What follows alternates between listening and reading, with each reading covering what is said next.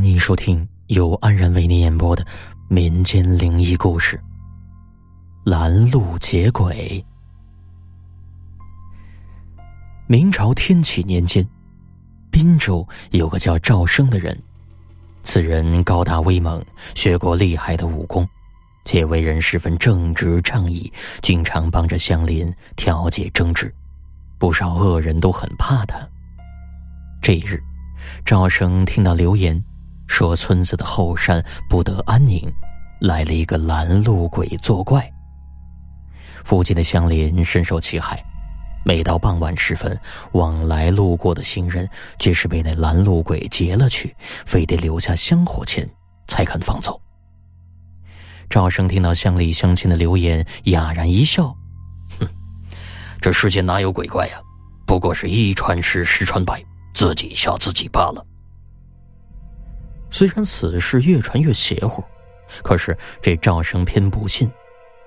但是到最后，这事儿越来越离谱，那鬼怪只吓得白山村的村民夜晚都不敢出门，即便是大白天路过后山，也是要成群结队的去。要知道，那村庄的后山可是白山村的村民来往市集唯一的通道。如今有那拦路鬼作怪，村民们的出入都成为了问题。几天之后，发生了一件事情，这下赵生是不信也得信了。原来是一位村民突遇急事从那后山赶来，为给拦路鬼留下买路财，竟是被那鬼物给伤了，一时间吓得屁滚尿流，摸回村子，一时万幸。据这村民说，那天傍晚，他路过后山小路，忽闻一阵怪笑，从那旁边坟地里钻出一物，长发素袍，面呈猪肝色，隐约能见那血红的獠牙，十分的可怖。那鬼从坟地钻出之后，行动如僵尸，嘴里一直念叨着“买路财”。可是这村民身上未带银两，正欲逃跑，被那怪物一爪挠中。一时间，这胳膊又红又肿，血流如注，吓得几欲晕倒，动弹不得。所幸没过多长时间，这怪物自己走了，村民这才捡回一命，赶回村庄。如此一来，整个白山村更是人心惶惶。赵生看见村民的伤势之后，是不信也得信了。他倒是未觉恐惧，只是气愤不已。这拦路鬼如此大胆，公然祸害起人间来了。赵生当下便决定要亲自去会一会那拦路鬼，看看这到底是何方神圣。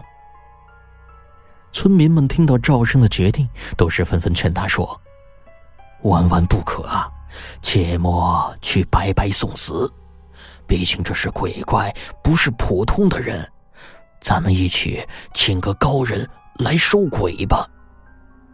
赵生却是不从，当晚便是干了三碗酒壮胆，直奔那后山去了。可是这一路走去，却是相安无事。本是想大喊一声，让这鬼速速现身，可是转念一想，这人向来是欺软怕硬。鬼或许也是如人一般，自己若是一喊，恐将那鬼吓得不敢出来。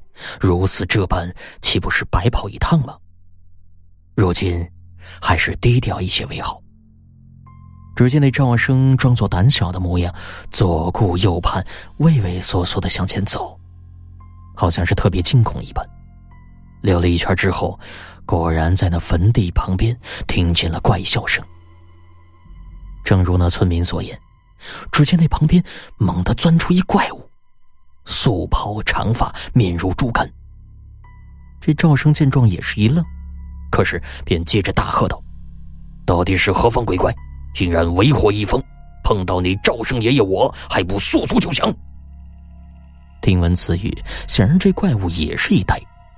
就在这一愣一静之间，赵生竟然听到对方的呼吸声。心里只觉奇怪呀，这鬼怪死物如何会有呼吸呢？还未仔细想，对方却是先开了口：“哼，我管你是赵生还是赵死，只需要留下买路财，否则休想活着出后山。”这赵生却是冷哼一声，二话不说，竟直接动手了。那鬼显然没有料到这一手，本能的伸手去挡。就在这一举一挡之间，二人肢体接触，赵生却是触摸到这鬼的胳膊，分明是有血有肉，竟然还是温热的。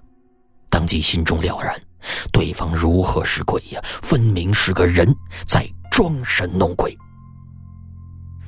赵生不再心切。使出了绝招七十二路空明拳，只在七八拳后，这鬼便被打倒在地，连忙跪地求饶。那声音也不怪异了，只是嚷嚷道：“赵爷爷，饶了我吧！这些个买路财全都给你，赵生爷爷啊，饶了我吧！”赵生哪里肯听啊，只是冷哼一声，提起这扮鬼之人，直回村庄去了。赵生一边走一边喊道。